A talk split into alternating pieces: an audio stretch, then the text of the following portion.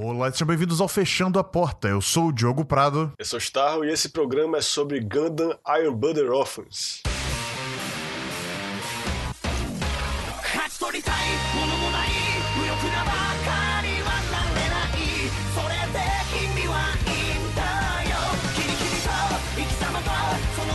Pois é, esse é um programa da série Fechando a Porta. Nesse programa a gente dá nossas impressões gerais sobre uma série que já terminamos de ver e a gente divide o programa em duas partes. A primeira parte é pro, pro ouvinte que não viu a série, mas que tá pensando em ver se vale a pena. A gente dá nossas impressões sem nenhum spoiler. E na segunda parte, aí sim, a gente já faz um programa voltado para quem viu a série toda e quer saber nossas opiniões bem pormenorizadas. Então a gente taca o spoiler sem dor. E esse programa vai ser a primeira vez que nós fazemos um Fechando a Porta sobre a segunda temporada de uma série sem ter feito nenhum outro programa antes pra falar da primeira.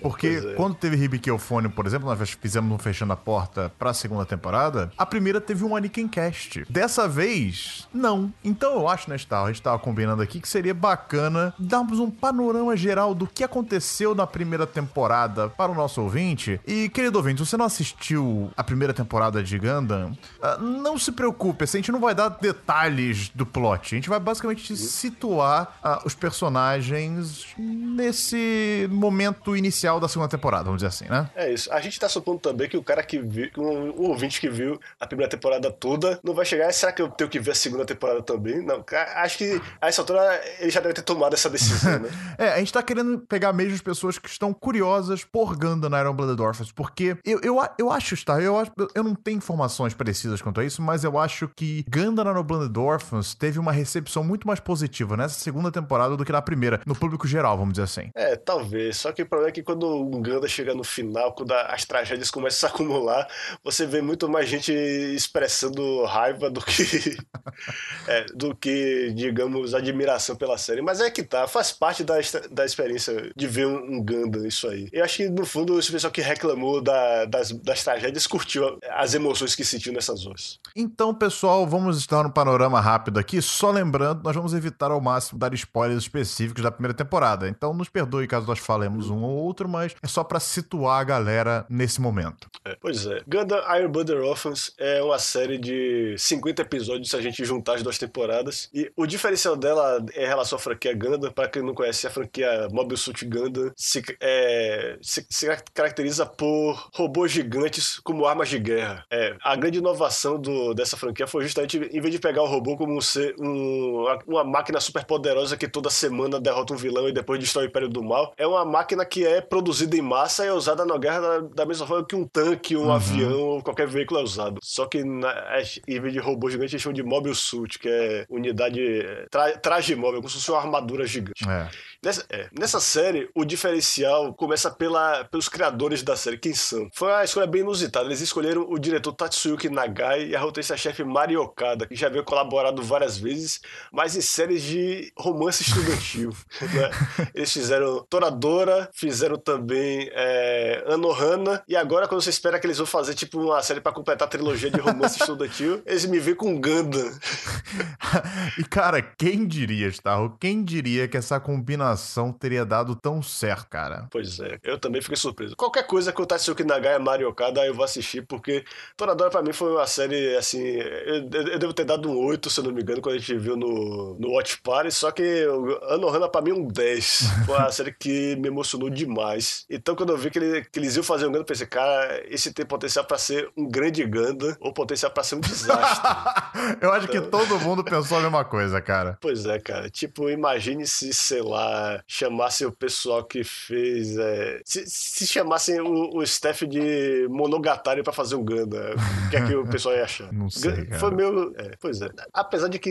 é, eu, eu acho que não, ia, ia ser muito mais desastroso isso aí do que chamar o pessoal do. Não, mas, Porque, mas, enfim. só- é porque uma das coisas que eles trouxeram de interessante pra essa série foi justamente explorar um pouco mais do lado humano da coisa, né? Uhum, Explorar mais o, o- Podemos dizer explorar mais o drama, Acho que sim. É, pois é. É interessante porque os personagens da série, muitos deles são arquétipos que você já que se encaixariam em outras séries Gundam. Só que nessa série, o, diferen... o outro diferencial é que os relacionamentos são convincentes. Não tem aqueles diálogos bizarros do, do Gundam original e, do... e todos os Gundams que o Yoshio Kitomino, que é o criador da franquia, dirigiu. É, aquelas frases de efeito totalmente desconexas lá que ele faz. E que, que diabo esse cara tá falando, pelo amor de Deus? Tipo, do nada o cara fala, a Terra não é quadrada, pá! De onde veio isso? É, ou então, uma, Ai, uma mulher tá na sala, vê o estátua, e depois continua andando. Ou seja, é, isso é o, o estilo de direção do Yoshio Kitomino. Fora as transições bizarras lá que o cara tá, numa, tá jantando e do nada ele tá. é, Já, já se passou uma semana e o cara tá na fazenda e não, não rolou nenhuma sinalização. Essa é uma série que tem uma narrativa mais convencional, de certa forma, mas que. É, mas os personagens, eles são mais é, humanos, no sentido de que você se identifica com eles, você entende é, por que eles fazem o que fazem. Os diálogos são muito bem escritos e, é, e, não, e não são assim frases de efeito. O cara fala o sentimento de um jeito sincero que você, que você entende. Não parece um, não é um clichê também. E eles falham, Não é Star. Eles fazem merda. É, isso. O grande clímax da segunda temporada é um cara fazendo merda. Pois é. entendeu? É, basicamente isso. Então, assim, são personagens humanos para o bem e para o mal. Hum, É. E outra coisa é que, diferente de vários Gandas e que você tem um, é, um jovem que acaba se envolvendo por acaso numa guerra, nesse caso você tem um monte de jovens, os órfãos do título, os órfãos de sangue de ferro do, do- título, que são pessoas que estão à margem da humanidade. Eles, estão, eles desde crianças, estão comendo um pouco de abamaçô e fazendo trabalho forçado em Marte. É, e, do- e de de repente eles finalmente resolvem, não, já chega disso, a gente tem que se rebelar, a gente tem que procurar o nosso lugar ao sol, a gente tem que derrubar os nossos opressores mesmo e tentar e, e lutar. É melhor fazer isso e arriscar nossas vidas do que é, continuar nessa vida, porque isso que a gente tem não é vida. Uhum. É de certa forma o Gundam dos, dos excluídos. É, e é interessante porque são personagens que escolhem estar naquela situação. Eles não aparecem lá por acaso. Eles escolhem lutar. Eles escolhem ah, ir pro, pro campo de batalha, sabe? Isso é interessante. É uma pegada diferente que dá um gostinho de novidade à coisa, né? Isso. E é, os personagens é, é, é também um Gundam que tem dois protagonistas de certa forma. Um deles é ele meio que se encaixa no arquétipo do piloto fodão, mas que é meio insensível. Diga, ele, ele é um guerreiro puro no sentido de que ele vi, ele nasceu pra lutar, mas ao mesmo tempo você fica chocado com a frieza dele. É, eu compararia ele com o, o Hiroyui do Gundam Wing e Hum. com o Setsuna do FCE do Gundam Double. Esse personagem é o Mikazu, que, que é o co-protagonista da série. E o outro protagonista, esse é, é também um diferencial da série, é o, cara que é o melhor amigo do Mikazu, que mais que é o estrategista e o líder do Uhum. pessoal, dos órfãos, chamado Orga Itsuka. E justamente por eu nunca ter visto um Gundam com dois protagonistas, eu fiquei pensando, será que, será que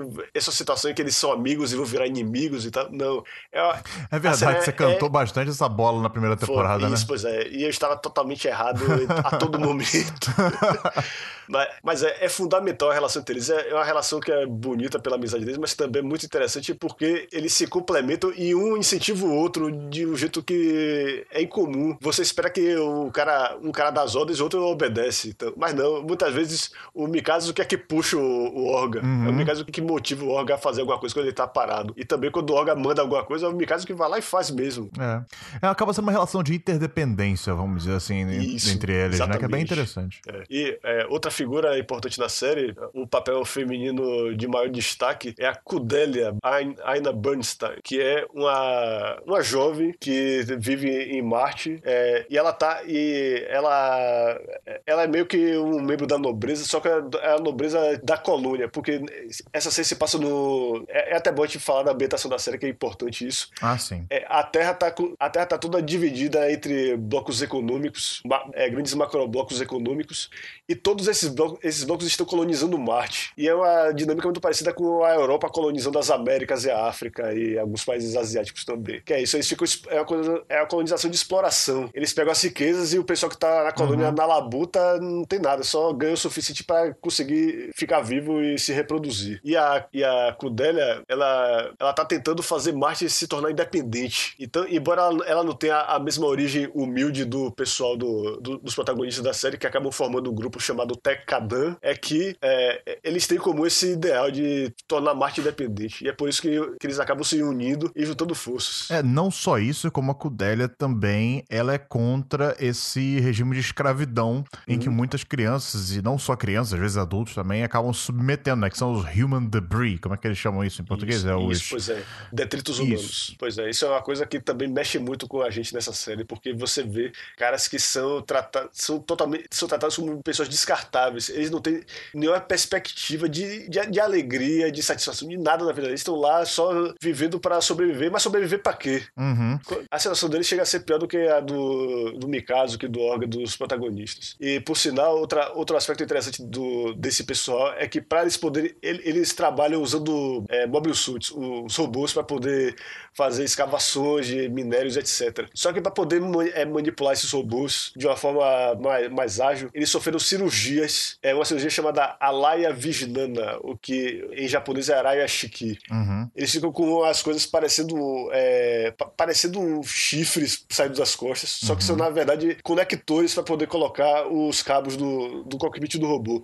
E quando eles fazem isso, eles criam um elo praticamente telepático com o robô. Eles controlam o robô como se fosse parte do corpo deles. É, eu lembro que quando a gente tava assistindo a primeira temporada, eu cheguei a mencionar que era como se, a partir do momento que eles conectam o seu corpo à máquina, é como se o corpo dele, o cérebro deles, acabasse virando o processador que comandaria aquela, na- aquela, aquela máquina, né? E, e o poder Pois de é. processamento do cérebro humano é bem alto, então, digamos Uhum. que eles criavam. Eles tinham vantagem no manuseio dessas armas. Dessas armas não, desculpa, dessas ferramentas. ah, do que as pessoas que não faziam a operação. Só que era uma operação muito perigosa, por isso só esses detritos humanos que eram submetidos a essas, a essas- é, cirurgias, né? Além de elas serem vistas como Isso. um tabu na sociedade, elas eram vistas como. Elas eram vistas não, elas eram coisas extremamente perigosas, né? E que muita gente morria. A taxa de mortalidade dessas paradas, era, dessas operações era muito grande. Então, se morrer detrito humano, ninguém se importa, sabe? Morre um, um se salva, sabe qual é? Então, não faz diferença. Pois é. E isso é uma inversão muito interessante do conceito de New Type que a gente vê em tantos Gundams. Porque a, a maioria dos Gundams tem essa ideia de que a humanidade tem que evoluir. Quando ela vai pro espaço, o- os humanos começam a manifestar poderes mentais e tal. E como a gente tá vendo o Gundam, quer dizer que os poderes manifest- eh, se manifestam da forma de o cara vira um piloto fodão. Parece que o propósito da humanidade é esse, ficar fodaço e pilotar robô gigante no espaço. E outras coisas como ler mentes e tal, se comunicar com os mortos, é muito é uma viagem isso aí. Mas nessa série não tem nada disso. A capacidade a mais que esse, que esse pessoal ganha na série de piloto e que transforma em melhores pilotos é fruto de uma cirurgia e não de evolução genética. E aí tem consequências negativas pra eles que eu prefiro não spoilear, mas só, eu só digo que pilotar um negócio desses é, não é pra qualquer um e, e pouco a pouco isso tem o seu isso, isso gera um preço a ser pago. Mas no que tange ao plot, a primeira temporada se resume basicamente. É, pelo menos a primeira parte da primeira temporada se resume a Cudélia. Ela precisa ir à Terra para advogar nessa relação de independência de Marte, né? É isso. Justamente por- pelos ideais perigosos, entre aspas, pra elas, ela é um alvo e o Tekadan tá lá es- pra ser a escolta dela. E a gente muitas vezes fica questionando quando é que a Codélia vai ter um papel é, de destaque, porque ela tá lá só pra ser protegida. O que é que ela tem de tão especial e tal. E é isso, você tem que ser paciente, porque eu diria que só na segunda temporada é que a Codélia realmente mostra a que veio. Uhum. É, na segunda metade ali da primeira temporada um pouco também, mas eu acho que É, um realmente pouco na mais, segunda isso. temporada que a coisa realmente acontece. É, é isso. Porque, a- Porque- o pessoal do Tewaz, ele. Chegou até não, desculpa. Tewaz ainda não chegou ainda nessa parte. É. É, o pessoal do Tekadan, que foi a organização formada por aqueles jovens depois do golpe corporativo, se elas posso chamar isso, ah, que eles deram na organização das quais faziam parte, eles assumiram o controle e fundaram a Tekadan, né? E eles precisavam de é, um serviço. A Kudélia apareceu com essa necessidade, como os outros não queriam aceitar, e ela também pegou uma certa simpatia pela causa deles, né? Que era dar essa liberdade para esses detritos humanos e propiciar uma vida digna para eles, né? Ah, E não oprimida. Ela resolveu contratar os serviços dele, deles e eles vão com ela até a Terra, né? E para isso, eles precisam aí sim do auxílio da Teiwasa, que é uma outra organização que ajuda bastante eles, né?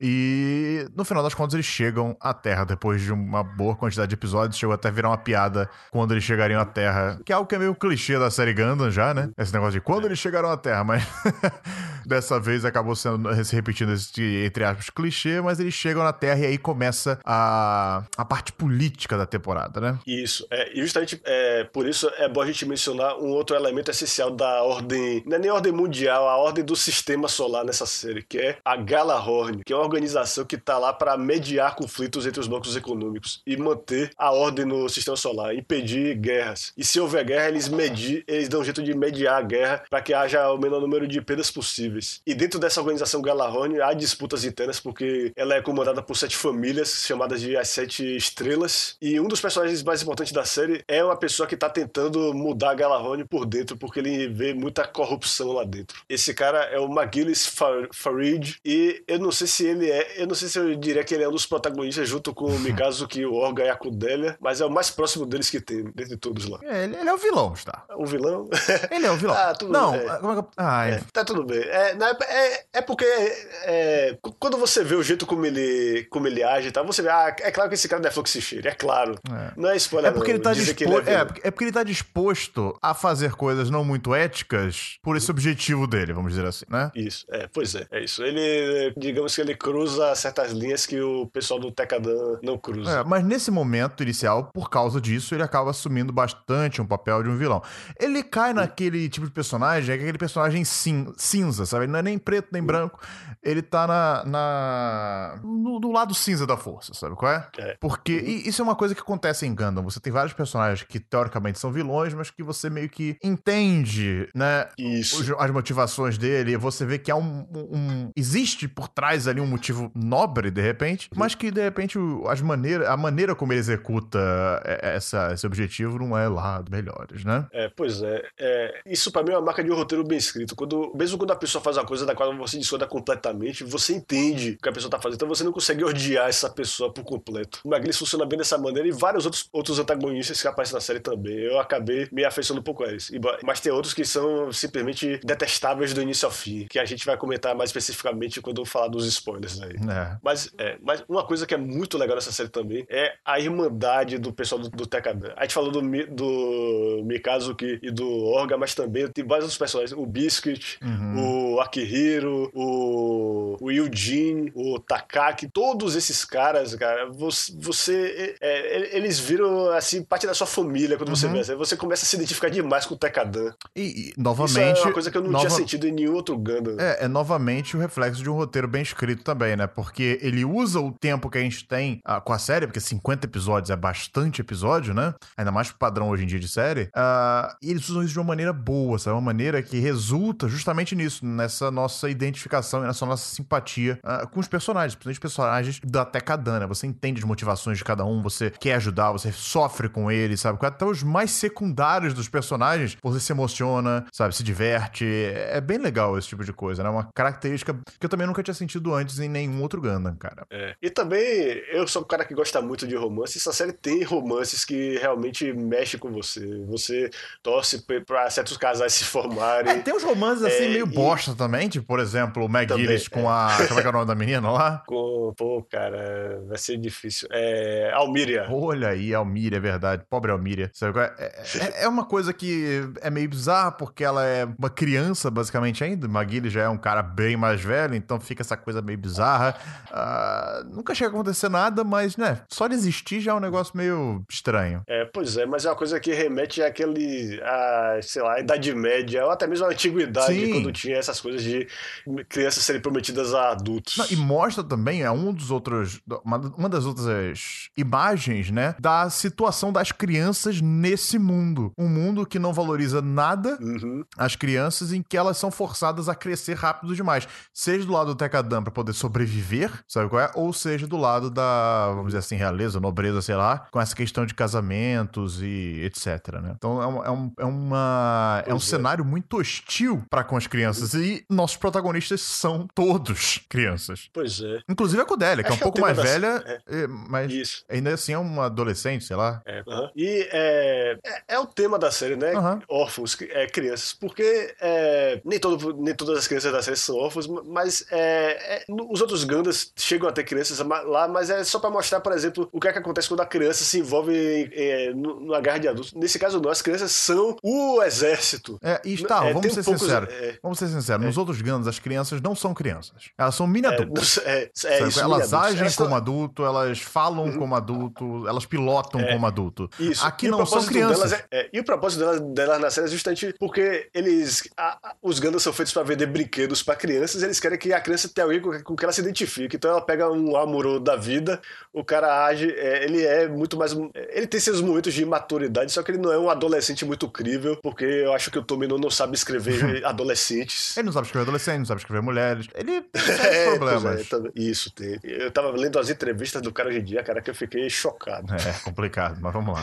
É, pois é. Mas, mas é, é, é isso. É, como a gente disse antes, é uma série que os personagens são críveis. É, eu- é um Ganda que eu, que eu não teria é, nenhum problema em recomendar pra gente que nunca viu um Ganda na vida. Até porque, acho que a gente Você- não mencionou isso, mas ele não depende de nenhuma outra série Gundam também. Pois é, é isso. Ele tem a sua cronologia própria, ela não se, ele não se encaixa na cronologia de nenhum outro Ganda. E tudo bem que robô gigante é aquele negócio que tem gente que não consegue aceitar. Que, é, cara, pô, por que tem que ter robô gigante? Por que tem que ter cenas pra vender brinquedo? Mas é isso. Eu acho que é uma série que faz você esquecer essas coisas. Porque é muito boa, tem um roteiro muito bom, sabe? E uma história bem envolvente. Mas para a gente poder entrar na, na história do, da segunda temporada, que é o nosso principal foco aqui, e para não deixar esse programa ficar maior do que ele provavelmente já vai ser, como termina então o Star? Como é que fica o cenário ao final da, da segunda temporada, da primeira temporada? É, pois, a primeira temporada é a Galahone procurando apenas um lugar, ou a Galahone, que o Tekadan, procurando apenas um lugar ao sol. E eles conseguem esse lugar. E é isso que cria todo o status quo da segunda temporada. Eles têm uma presença é, tanto na Terra quanto em Marte. Eles têm pessoas, que, é, organizações que colaboram com eles. E parece que tá tudo dando certo pra eles. Até que eles acabam se metendo num conflito interno da Galahorn. Do lado errado. E é que tá o problema. É, Isso. Esse é que é o problema, cara. E é, é também uma coisa que diferencia essa série de outros Gundams, porque você, você nunca tinha. é, tem, tem Gundams e- que mostra assim, tenta mostrar os dois lados de da guerra de um jeito equilibrado, só que você vê. tá- não, cara, é claro que esse lado aqui é, tem que perder. Só que nessa série você vê a coisa de jeito que, cara, o Tekadan tá se, é, o vai se ferrar muito nisso aí. Você tem essa sensação o tempo todo que, cara, é, esse McGillis Farid não, não, Não vai dar certo. o cara não bate bem da- das ideias, velho. É, cara. E é bem aí que a gente é, chega então na segunda temporada. Eu acho que qualquer coisa que a gente comentar sobre a segunda temporada com relação ao plot vai ser um certo spoiler, porque, bem, querendo ou não, é. Mas. Eu acho que a gente pode comentar, Starro, na questão de que a segunda temporada pega tudo que a primeira acertou e melhora, e pega tudo que a primeira errou e esquece Ah, sim. sabe? E isso é muito bom. Isso é raro de ver numa série, principalmente uma série ah, do tamanho que é uma série Gundam, sabe? Mas eles conseguiram pegar tudo de bom da primeira temporada e melhorar, e tudo de ruim e esquecer. E isso é uma qualidade, cara, que me fez me envolver de uma maneira com essa série que eu acho que eu não, não lembro de ter me envolvido é, nos, nos últimos anos, por exemplo, sabe? É- é- é- a gente brincava lá no Anime Club, mas a gente falava, cara, não- chegou um momento que não dava mais pra você analisar essa série friamente, sabe? É, eu tava acompanhando parecendo um, é, um torcedor de futebol vendo o meu time. Porque a segunda temporada é basicamente o, o conflito. É um grande conflito, mas é um conflito constante. E mesmo assim funciona narrativamente falando. É isso. Existem séries que, que são cativantes, assim, de um jeito. é, intelectualmente, sabe? Elas é, afetam, assim, o lado esquerdo do seu cérebro. Fala assim, ah, cara, esse tema é interessante, essa ideia é legal. Só que essa série, é, ela mexe mesmo com as suas emoções, cara. Você quer, você quer que esses personagens encontrem a felicidade. Você não quer que eles morram, você não quer que nada de ruim aconteça com eles. E só que eles estão numa guerra. Uhum. Uma guerra que, não, que eles não escolheram participar de certa forma, porque na verdade, é, é, como eu falei antes, é uma guerra da Galahorn e eles são meio que arrastados pra dentro dela. E você tem que assistir essa série. é, eu não vou dar spoiler, mas prepare seu coração, prepare-se pra sofrer, mas tem também momentos de euforia, tem momentos que você vai comemorar parecendo um gol do seu time também. E no fim das contas, eu, quando terminou, eu simplesmente fiquei grato. Exato, cara. O- Obrigado, Tatsuki Nagai, obrigado, Mario Okada, obrigado, Sunrise. Cara, é, é- é bem assim, é, é papo de que terminou a série, minha única reação possível era aquelas palmas do Cidadão Kane, sabe qual é? O Ah, gif sim, das eu palmas, sei. tipo, Foi, é a única reação. É, o slow, É a única reação possível, sabe? Foi o que eu, eu, eu terminei de ver o episódio, fui no Twitter e botei exatamente a seguir. Falei, Gundam Iron Blooded Orphans, episódio 50, o GIF, sabe? Porque. Ai, cara, foi, foi uma jornada muito satisfatória, sabe? Eu sei que teve gente que não gostou tanto assim da série quanto a gente, mas é, acreditem no que nós estamos falando pra vocês, sabe? Nem sempre eu e o Starro concordamos, e acho que isso é uma das coisas mais interessantes ah, dos nossos podcasts aqui, mas nesse caso, sabe? Não deu, cara, não deu. Simplesmente É, não a deu. gente- não, a- a- não tinha como a gente não gostar, sabe? E, e foi o que aconteceu. Ambos nós, nós adoramos a Gundam Iron Blooded Orphans, tanto a primeira quanto a segunda temporada. Eu pessoalmente gosto mais da segunda temporada do que da primeira. E já que a gente tá nesse clima de querer logo partir pros spoilers, gente poder comentar um pouco mais do que acontece na segunda temporada, eu acredito que quem assistiu, quem tava acompanhando com a gente no Anime Club tá ansioso pra essa parte, porque a gente não mencionou o final de Gundam no Anime Club, né, Starro? a gente deixou pra falar só aqui, então calma, a gente já tá indo pra lá. Vamos então, Starro, só botar isso em números, botar essa nossa ah, nosso interesse por Gundam em, em números, sabe? Eu acho que tá meio óbvio, pelo menos a minha nota, que eu não consigo, Starro, dar uma nota menor do que 10 para Gundam Iron Blood Orphans. Sério, eu acho que foi o primeiro 10 que eu... Não, não, teve Shorakugo também. É, sim, é, Mas, ah, cara, é, é um 10 com muito gosto. É um 10 diferente dos 10 do show da Arakugo, sabe? É um 10 que eu reconheço que a série tem falhas, sabe qual é? Uhum, Sim. Mas que eu não me sinto, sabe, me importando com as falhas, porque foi uma experiência tão agradável que eu não consigo dar uma nota menor do que essa. É, pois é, É, Eu falei várias vezes durante o Anime Club assim: esse é se essa série continuar boa assim, vai ser o melhor Gundam que eu já vi, vai ser o melhor Gundam que eu já vi. E, com, e dizia, mas ao me- ao mesmo tempo ficava com medo de engolir minhas palavras se a série degringolasse completamente no final. Mas não, cara, esse é o melhor Gundam que eu já Olha vi. aí, Desculpe, rapaz. Yoshioki Tomino, mas tudo que você criou foi pra conduzir a isso, pra que pessoas que têm talento pra escrever personagens pegassem suas ideias e fizessem uma série que fizesse tudo certo. É. E é isso, eu também tenho que dar um 10 pra Gundam Iron Blooded Orphans. Excelente, amigos. Com essa nota máxima. Eu acho que é o primeiro. Não, olha só. Eu acho que é o primeiro anime que nós damos nota máxima no Fechando a Porta, tá? Ah, é verdade. Porque Hibikeofone, por exemplo, nós demos 9. Uhum. E. e Shirobaku não teve Fechando a Porta. Shorakugo não teve Fechando a Porta, porque nós temos outros planos para Shorakugo. Ah, é isso aí, cara. Foi o primeiro nota. Olha! Foi o primeiro nota 10 do Fechando a Porta. Um momento histórico, tá? É, merece, merece. Merece com certeza. E agora eu sei que vocês estão ansiosos e provavelmente a maioria que tá ouvindo esse podcast já assistiu Gundam Iron Blooded Orphans, Starro. Então vamos para a zona de spoilers, Starro. Vamos lá.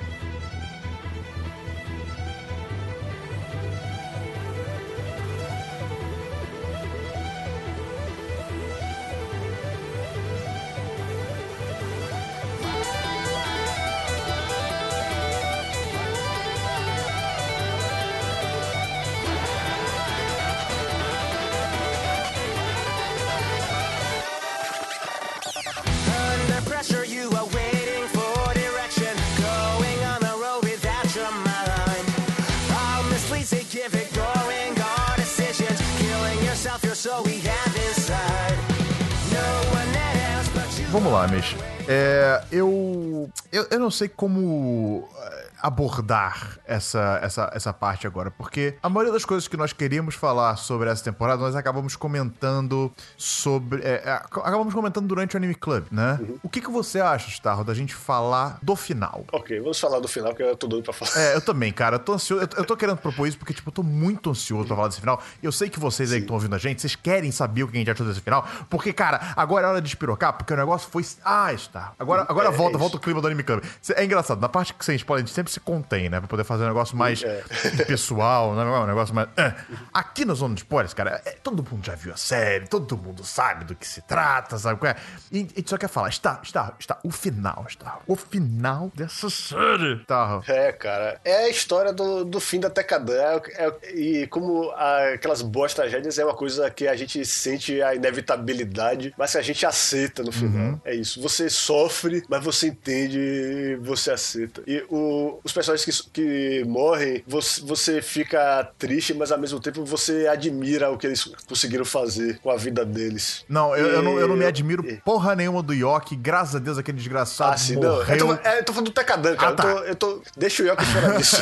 deixa a Galarone toda fora. Eu tô falando só do Maluco, Tecadan. eu comemorei. Cara, Ai, deixa pra daqui a pouco eu falo, mas nossa, É, como pois eu é, cara. comemorei. E ai, a maneira que ele morreu, graças a Deus. Ai, maluco, vamos lá. Daqui a pouco a gente fala disso. É isso, tá. Primeiramente, é, Mikazuki. Ele só poderia ter morrido daquele jeito. Sim. Porque podia ter mil megas, ele ia destruir todos, cara. O único jeito de ele morrer é daquele jeito mesmo. O cara apela pra uma arma totalmente injusta, pra covardia mesmo, vindo do céu, aquele da Sleeve, pá, o cara tá detonando todo mundo, tá tomando aquele tiro. Ele fica todo arrasado, mas assim, ele não para de lutar, ele Cara. continua voltando pra lascar. Cara, que sensacional, velho. Que momento. Eu nunca vi uma morte tão foda pra o protagonista.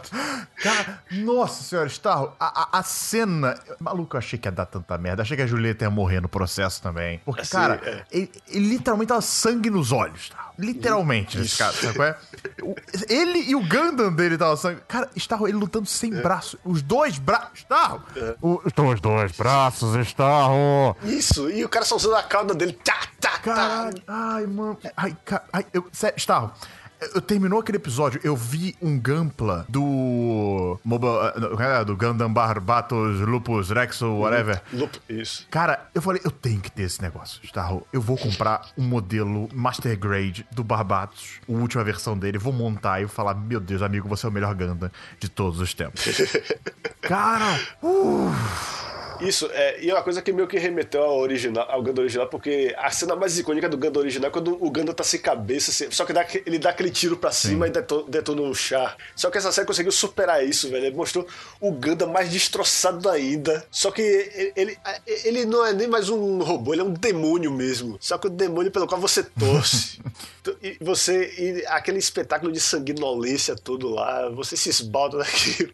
Eu fico até um pouco culpado de curtir tanto ver a carnificina daquelas, mas é é aquilo ali. Não podia ser outro o final do Mikazu, que, e mesmo quando ela, quando a Julieta consegue arrancar lá a cabeça, ele tá assim, eu fico com essa sensação, cara, vocês não ganharam. O Mikazu que é que ganhou isso. E ainda mais porque ele fala aquilo, cara, aquele lugar que eu estava procurando, eu achei. É isso, cara. Ele ter existido com o Tekadan, ele ter tido a felicidade de viver com eles e de estar no campo de batalha e ser tão foda. É isso. O que é, morre realizado, na minha opinião. É, porque também não tinha maneira como ele continuar vivendo, Starro. Ele ia de- sempre depender também, é. da, do, do Barbatos pra poder se manter vivo, sabe? E poder existir, vamos dizer assim, sabe? E, e- e ele não ia poder, porque na nova realidade a Tekadan não existe mais. A Tekadan, é, não, não é que ela não existe mais, ela existe, vamos dizer assim, no coração dos, dos membros que sobreviveram, mas ela não pode mais existir. É um mundo em que a Tekadan cumpriu seu papel de mártir, vamos dizer assim, e que agora deixa a Kudélia agir na parte política, sabe? E é isso que eles fizeram. E o fato deles depois irem trabalhar pra Kudélia, pra mim, é, é muito legal. E continuarem dando suporte, sabe? É Mesmo que de uma Isso. maneira mais, vamos dizer assim, eh, trabalho de escritório, sabe qual é? É. Mas mesmo assim, ainda estão lá dando suporte pra ela e pros ideais que o Orga também lutava por, sabe? Muito Isso. bonito, mas calma, a gente tá se adiantando um pouco, isso aí já é, é- é no final. Ainda tem também Starro, o Akihiro. O Akihiro. Ca- O Akihiro, o Akihiro, desculpa. Cara, aquele cara é monstro demais. Nossa, outra morte foda pra caralho. Starro, o maluco. Star, Starro, de novo, Starro, tem que aproximar do microfone. Starro, cara. O cara tomou uma daquelas flechadas do tamanho de um bonde, Starro, no meio do peito. No meio do, sabe qual é? E não só estava sobrevivendo, não quer dizer que ele ia viver muito tempo, mas ele estava ali sobrevivendo. Ele ainda escuta o Yoki e se liga em quem é o Yoki. E ele fala assim: É você, seu filho de uma puta. Pega o tesourão, Starro, que é uma das armas mais legais que já inventaram na história da, da, da franquia Gundam e dos animes. E uma arma que Isso. diz tudo sobre esse personagem, sabe qual é? E literalmente esmaga o Yoki no cockpit. Ai, mas que satisfação, Starro. Nossa. Cara, aquela, é, aquela arma foi feita pra aquele momento, cara. É por isso que deixaram aquele miserável vivo por tantos episódios. Starro, a fotografia da cena, da- ele não- mostra só o Yokizinho, assim, sendo esmagado, É. e a tela ficando cada vez mais preta, sabe qual é? Conforme iam... Ai, que satisfação, cara. Muito obrigado, muito obrigado, gente, por ter me propiciado Eu esse fiquei momento. gritando aqui, morre, morre. Tá, Parecendo... Eu torci, cara, você não tá entendendo, cara. Eu torci muito por esse momento. Nossa senhora. Ai, cara, ai, uf, que satisfação, que Pois satisfação. é, e ao mesmo tempo a gente tendo a satisfação de ver que o Tecador conseguiu fugir, que aquele, que, aque- que aquele tudo deu certo lá, os caras estavam indo lá pra capital lá, a crise, e tava tudo encaminhado. Uhum. Então, aquela- o que eu mais temia era isso, que além de tudo, além de. ah, Eu sabia que eles iam morrer, mas o que eu mais temia é que eles morressem em vão. E era desnecessário. Não tem por que a série fazer isso só pra dar uma mensagem de, tá vendo? Guerra é um horror. A gente já sabe, pô. Essa é a mensagem de todos os Gundams. Exatamente, cara. E, e eles já tinham passado essa ideia. Da primeira temporada, a gente já tinha essa ideia na cabeça, sabe? Quando aconteceram as primeiras mortes da primeira temporada, a gente já percebeu que guerra é um horror e que eh, crianças não deveriam estar nesse ambiente, sabe? A gente sabe. E, é- e tem consequências, a gente entende isso, sabe? A gente já viveu, literalmente, essas consequências na série. Aqui, esse episódio final, eles, eles falaram assim: quer saber? Vamos embarcar o awesomeness. Vamos dar um final digno pra esses personagens, sabe qual é? Eles vão perder? Vão perder. Perderam, sabe qual é? Perderam a guerra, mas vão fazer eles saírem como vencedores, mesmo perdendo, sabe? E foi exatamente o que aconteceu. É, pois é, porque o Russell, inesperadamente, ele queria. Ele também queria reformar a Galahorn. E ele consegue fazer isso. É, isso eu achei um pouco forçado, mas vamos com calma. Não, não, mas, não, mas é que tá, cara. É, porque eu ficava questionando sim, é, o que é que o Russell tem a ganhar com, com isso tudo aí? É, ele não tinha. Ele era só uma das sete famílias lá. É, ele se livrando do McGillis como empecilho. Ele, o que é que ele ia ganhar com isso? O que ele ia ganhar é justamente isso. Ele conseguiu é, mudar as coisas lá por dentro. Agora, eu não fico feliz por ele, porque Ele ele é é, um um, fe- criminoso de guerra. É, exatamente. Bota crime.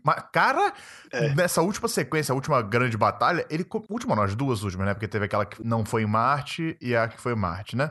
Ah, nessas duas batalhas, ele cometeu um infinito número de crimes de guerra. Pois é. Sabe qual é? Isso ah, dá boa, né? Pelo amor de Deus. É isso. O que me fez pensar em diminuir a nota foi justamente isso, cara. Você não ter a satisfação de ver o Russell morrendo. Mas eu acho que a história tende a cuidar dessas pessoas, tá? É, mas, Em algum momento eu acho que ele não vai. mas está. Os- Eu acho que faz é. parte, cara. Eu acho que é, essa série, se você reparar bem, a gente não teve assim. Como é que eu posso dizer? Ela, ela desde o começo é uma série muito hostil com é, crianças, vamos dizer assim, né? Uhum. Você não acha que seria muito forçado até Kadan, sendo que ela é? Tudo bem que ela tinha o Mikazuki, tudo bem que ela tinha o Barbatos, sabe? Mas você não acha que seria um pouco forçado demais ela ga- ganhar de uma organização como a Galahorn? Assim, sabe? Na primeira vez? Que foi a primeira batalha, basicamente, deles contra a Galahorn, de fato. Sabe? Não seria um pouco forçado isso? E apesar de eu Ah, odiar cara. o Rustle, eu acho que foi um final bastante realista. Por mais frustrante, ele foi É. bem realista, na verdade, sabe? Mostra que nem sempre tudo dá certo, amigo. Uhum. É, mas é porque já teve outros Gundams em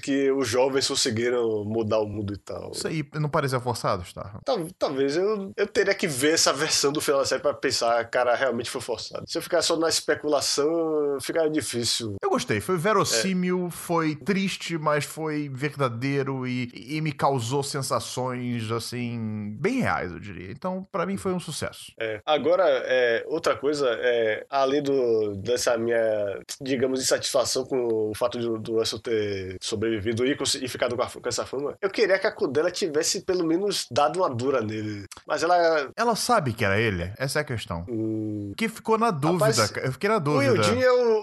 O Yudin é o guarda-costas dela. Não, olha só. Eu Sim, achei- é, ah, é é. verdade, é verdade, é verdade. Ele poderia ter Então falado. ele né? tava, é, ele tava por dentro do que tava acontecendo lá na guerra toda. Ela, ela deve saber aquilo ali, mas ela tem um papel diplomático É, importante. política, a- fez política ali, tá? É, é isso, pois é. Ela, é, não, eu entendi, a, eu entendi a- a- as ações dela. Eu não achei tão bizarro, não. Às vezes tem que fazer negócios com quem você odeia, e é o caso dela. Mas Starro, quem teve o final que mereceu, Starro, foi o, como é que é o nome dele? O... O Nobles Gordo. É, rapaz, Nobli, rapaz, tal. Eu não lembro a última vez que eu vi alguém cagando em um anime, Starro. Você lembra? Eu, eu juro que eu não É lembro porque, é, porque vez. você não, é porque você não viu tantos animes ruins quanto eu. Talvez, Você não, talvez. viu, é, você não viu o Naragoro, por exemplo. Não, não vi, de fato. Mas, enfim, não pois é. só aparece ele cagando, Starro, como ele morre no banheiro, Starro. Que situação, cara. Que situação. É, merecidíssimo. E eu fiquei contente porque, também por uma questão de coerência, tinha que ter gente do, do TKD que tava puto com o que aconteceu, que não ia Sim. aceitar aquilo ali. Que é, é isso, porque essa- assim como a gente tem essa insatisfação, é claro que alguém no Tecadão não vai aceitar que, tem, que pessoas tenham cometido crimes, tra, altíssimas traições, estejam lá é, livres pra continuar com as vidas deles. Lopes Gordo absolutamente tinha que ter morrido daquele jeito. E o Ride foi, é, foi o. eu, eu não sei se tem um termo esportivo. Ele não foi o MVP do episódio, mas foi o jogador que mais melhorou, sabe? O Most Improved Foi, Player. foi. Cara, assim, é- é- eu acho que a morte do Noblis, eu não esperava ver, o que foi ótimo, porque me surpreendeu. Mas eu comemorei, não tanto quanto a do York, mas no mesmo nível, sabe? E, e realmente, cara, porque assim, o Russell sobreviver, ok, é uma guerra, sabe? O outro lado quer matar e não morrer. Então, ok, sabe? A gente entende as circunstâncias, apesar dos crimes de guerra. Ah, a do Noblis, o cara agiu de filha da putagem mesmo, sabe? Ele foi um grandis- grandíssimo filho da puta e só visando, como é que eu posso dizer assim, é, não, não vou nem dizer o lucro, sabe? Foi é, a reputação dele, sei lá, sabe qual é? Então, assim, me deu um ódio também daqueles personagens, mas que felizmente teve o fim ah, que merecia, né? Então, ótimo, adorei, adorei também, mais uma coisa que eu adorei. Mas sabe uma coisa que eu não gostei, cara? E- Me explica, não sei se você sabe, mas por que o Gael tava de cadeira de rodas? Alguém explica isso? Ele se fudeu em algum momento? Ou isso foi consequência do- da operação lá que ele fez? Cara, é, eu acho que foi por causa daquele, da comunhão dele com o. Como é o nome do cara? O Ayn, Que tava. O AI, exatamente. Aquilo teve um impacto no sistema nervoso dele. Um talvez. impacto tardio. Porque ele ainda tava andando lá quando ele matou o McGillis. É. Então, é, realmente, pode ser algo do tipo, assim. Outra personagem que não teve um fechamento que eu gostaria de ter visto foi a Almíria, né? Tudo bem que ela sempre foi uma personagem bastante secundária na série, mas ela voltou à cena nesses últimos episódios, então eu esperava que ela tivesse aparecido aqui nesse é, prólogo, né? Prólogo não, pós-fácil. É. Ah, Pô, Aliás, por sinal, até onde se sabe, o Gael continua legalmente morto, né? Boa, boa pergunta, Starro. É não, não, que- claro que não. Não? Ele aparece na televisão, lembra? Ah, Ele- Não, ele aparece na televisão, o pai dele fica desesperado. É, aparece. Ah, sim. o Gaelho Porque- publicamente é porque- ah, é eu, eu sou o tentando- Gaelho, o Maguire só me matar. É, é que eu tô tentando lembrar quais foram as famílias que deixaram de existir por causa do incidente Magris. Porque se, é, se Magris serviu pra alguma coisa na história, foi justamente ter causado essa guerra que fez com que o, a estrutura da Galarone mudasse. É, fato mais de uma a democracia, né? que foi. Oi? Eles viraram quase uma É, democracia, que- não exatamente, mas. É, porque- é porque, que eles falam lá que, pelo, pelo fato de várias famílias terem perdido os herdeiros dela lá, o York da família Kujan. E aí que tá, eu, tô, eu tava pensando se a família Boduin, que é a família do Gaelho, também contava como uma dessas famílias. Se o Gaelho continuava legalmente morto na história. Eu acho que não. Ah, sim. Eu acho que não. Mas. Tá aí. Agora. Mas- Vai lá, vai lá. Fala aí, você quer falar. Eu só quero dizer isso, que pra não parecer que o Magris morreu sem realizar nada, pelo menos serviu pra isso o incidente dele. A guerra que ele provocou fez com que a Galarone se desmantelasse. Ah, só do York ter morrido, eu já tô feliz, cara. É, claro. Mas vamos lá então, Starro. E aí, tivemos os fechamentos, os personagens foram aparecendo e tal, tá, tá, tá, tá, tá, tá, beleza. E aí que nós vemos aquele personagem que representa o futuro, tá? Representa a nova geração, tá? Uhum. Que é o filhinho do Mikazuki com a Atra. O- isso, o Akatsu. Akatsuki. O É- nome vem da onde? Você é- consegue entender? É, eu acho que Mikazu que é tipo meia-lua e Akatsu que é tipo. é, literalmente acho que é lua vermelha, só que na verdade significa, na verdade, aurora, né? Tipo, novo dia. É, tipo isso, né? Apesar de ser lua. É. E, e o. Eu gostei que ele se parece. Ele é, ele é uma mistura legal do Mikazu com a Atra. Eu achei Ele curioso. tem- é isso que quando mostra a silhueta dele, você fica achando, pô, ele é um mini Mikazu que mesmo. Não, ele tem a cor do cabelo da mãe dele dele. E, é, eu gostei de ver que a Atra cresceu. Eu não esperava isso. Eu achei que ela fosse ser tipo. É, Uma loli pro é o resto da é vida. baixinho. É, é isso. Eu, eu achava que ela tinha isso em comum com o Mikazu, que, que eles eram naturalmente baixinhos. Que você vê que o Orga é da idade dele, só que é bem mais alto que ele, por Uhum. exemplo. Mas não, você vê que ela realmente é uma menina mesmo. Ela cresceu, ela se tornou uma mulher. E agora você, é, você não acha estranho ver ela com um filho. Você olha pra ela com a Katsuki e vê, legal, é uma mãe, um filho, faz sentido. Eu tava esperando um negócio bizarro, cara. Tipo, uma menina mãe de um menino. Entendi. É, é mais ou menos ainda, né? Ela deve ter aqui o que ali? Um, É. ela devia ter a idade da Cudélia quando ela começou a série ali naquele momento. Ah, é, pois é. Então é um pouco bizarro ainda, mas não tanto, vamos dizer assim. É, e, não, e, e falar o Kudela, a Kudela realmente cumpriu a promessa, cara. Tá cuidando lá do, do Akatsu, que... A Cudélia é e a Atra são praticamente um casal. É, são co-mães e lá. É tipo isso aí. É, é bom saber que a família do que foi construída em torno do, do Mikazo que ainda existe na ausência dele. É um final bem, bem ma- mais legal. Eu já tava esperando isso desde que a Atara engravidou, mas só de ver concretizado eu fico feliz, porque desde, no começo da série ninguém ia esperar um negócio desse. É, verdade. Que esse tipo de dinâmica de meio polígama ia- ia acontecer nessa série. Ai, amigo, só posso dizer uma coisa: que eu fiquei extremamente feliz com esse último episódio. É, isso é algo muito bom, porque são poucos os últimos episódios, sejamos sinceros, que realmente agradam, né? é. E esse agradou, assim, eu não tenho praticamente nada o que criticar, né? Tirando essa questão do, do Rustle aí do nada querer também ter esse motivo nobre, vamos dizer assim, que ficou um pouquinho forçado, sim, ah, mas nada que atrapalhasse aquele pós-fácil lindo, sabe? E a gente poder ver aqueles personagens de novo, sabe, crescidos, mostrando que eles sobreviveram e que eles ah, conseguiram algo da vida. Então, no final das contas. Sim, cara, e a Mary Beach teve dois Sim! filhos, velho. Não, ainda não teve, ela ia ter o segundo ali, Aí né? até, tá- isso, pois Ah, é. Eu adorei aquilo, cara, sabe? Porque o desejo do Orga não era. Apesar das decisões erradas que ele tomou, sabe? Eu entendo isso também, as pessoas ficavam muito revoltadas com isso, mas é, o objetivo dele sempre foi dar uma vida pra aquelas pessoas, sabe? Muita gente achava que ele era egoísta, que ele queria é, a fama pra si e tal, e eu nunca vi o Orga dessa maneira, sabe? Eu também não. Pra mim, ele sempre foi aquele cara que queria ah, dar uma vida melhor pra aquelas pessoas, mas ele era uma criança, ele era um adolescente, no caso ali, né? Então, ele errou, ele tomou decisões, fez, sabe, tomou decisões erradas, decisões que custaram a vida de personagens é, muito queridos e tal. E não só de personagens muito queridos, mas de muita gente nesse processo todo também. Então, eu entendo que ele não é o santo, sabe? Não fez tudo pura e, sabe, coisa pura. Não. Mas, ele sempre quis isso, ele sempre quis dar uma vida pra aquelas pessoas que até então não tinham perspectiva pra tal. E eu fiquei muito feliz, tal, de ver que, apesar dos pesares, apesar das perdas, eles conseguiram, sabe? Não da maneira como eles queriam conseguir, mas conseguiram. Então, É ficou isso, muito você legal fica feliz porque. É, é isso, isso convence você porque eles não conquistaram do nada. Teve um preço altíssimo. A gente viu esse preço que eles pagaram pra conseguir o que eles conseguiram. É por isso que a gente aceita. É por isso que não fica parecendo um final mega feliz, forçado que tantas séries têm. E não é, cara, porque tem. Lembra da cena quando a Cudélia assina lá o termo com o Rustle e depois eles se encontram no corredor? A Julieta também tá crescida lá e tal, ela virou, tipo, comandante-chefe lá das tropas do Russell e tal. Ah, tem uma hora que o. Acho que o Rustle menciona alguma coisa da guerra. Não teve, né? Ah, não, ele fala: Ah, Cudélia, você tá trabalhando aí. Ela fala: Ah, eu, eu vivi muito tempo com um pessoal que também é, compartilhava desse desejo, sabe qual é? E aí o Russell faz algum comentário que o Eugene tá do lado dela, sabe qual é? Ele dá aquela segurada assim, sabe? Aquele. "Hum", porque mostra. Assim, é.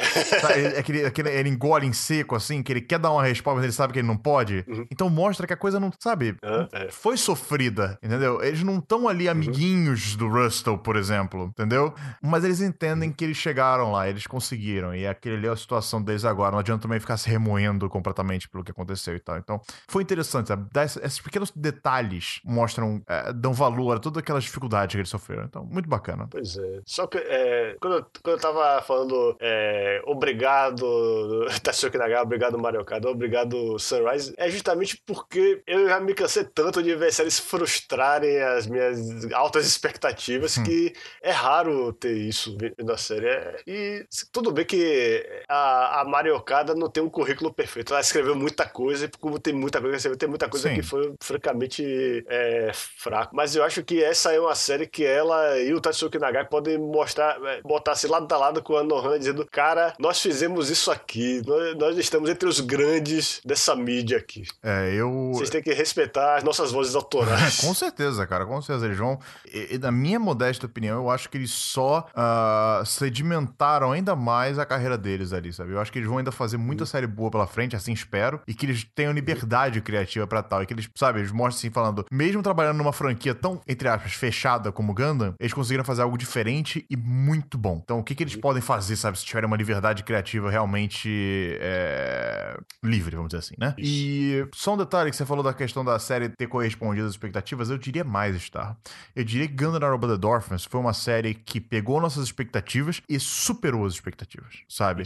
Porque É, acho que ao é final isso da primeira temporada eu falei assim, legal, é uma série muito boa, mas eu não dava 10 pra ela. Chegou a segunda temporada, Star, e ela falou, quer saber? Vou ser foda sim. E cara, é- foi emoção atrás de emoção, sabe? E, e foi um- uma, literalmente uma montanha russa de emoções, por mais clichê que esse termo possa soar, e que me fez não conseguir dar uma nota diferente de 10. me- Achar que foi um anime maravilhoso, sabe? E você chegou a falar que foi o seu Ganda favorito. Eu ainda não parei pra pensar sobre isso, mas, cara, eu boto facilmente no top 3. Sem nem, não precisa nem pensar. Top 3 de Gundam, com certeza. E não só isso, como também um dos melhores animes que eu já assisti na minha vida. Como eu falei, a gente reconhece que a série tem falhas, e tem sim. Nós comentamos sobre alguma delas na- durante o Anime Club, quando a gente tava assistindo e tal. Mas sabe quando o pacote completo é tão satisfatório que você nem se sente motivado a ficar reclamando de uma série? É, é- é- é- foi o que aconteceu comigo com Gundam Blood Orphan. Eu sei que não acontece com todo mundo.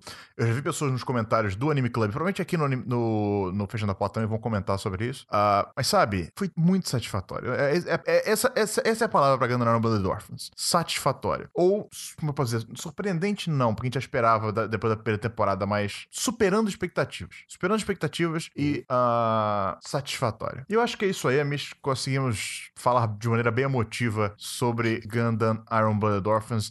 Your Flag vai ficar no meu na minha seleção de músicas durante muitos anos ainda, eu quero acreditar. Mesmo ela tendo sido só a primeira abertura da primeira temporada, a gente ainda comenta sobre ela. Ah, e, e é só mais uma das coisas que fizeram essa série ah, ser tão legal, amigos. Nos despedimos aqui de Gundam Iron Blooded Orphans e ficamos no aguardo do próximo Gundam e do próximo trabalho da Mario Kado também com o Tatsuki Nagai. Tatsuki Nagai. Acho que é isso aí. Obrigado por terem ouvido a mais esse Fechando a Porta. Deixem nos comentários aí ou mandem e-mails pra gente em bbnquincar.gmail.com ou me procurem no Twitter em arroba Didicarte. Todos esses links estão na descrição desse podcast no seu agregador favorito. Se ainda não assina o agregador de podcast, não, se não assina o Onikenkai no seu agregador de podcast, vai lá, procura. Nós provavelmente estamos nele, seja no iTunes, Pocket Cast ou qualquer outro aplicativo ou programa de podcast que você tenha. É muito provável que nós estejamos lá. Então vai lá, assina, assim você nunca mais vai perder nenhum programa que a gente fizer do Fechando a Porta, do Aniken Kai Anime Club ou do Aniken Cast. Lembrando, esse é só mais um dos podcasts de. Oi? É que você fez uma pausa tão grande depois do lembrando que eu achei que você É que eu esqueci, eu esqueci o que eu ia falar. Mas, e- enfim, esqueci o que eu ia falar. Obrigado por terem ouvido aí, pessoal. Até o próximo Fechando a Porta. Falou. Falou.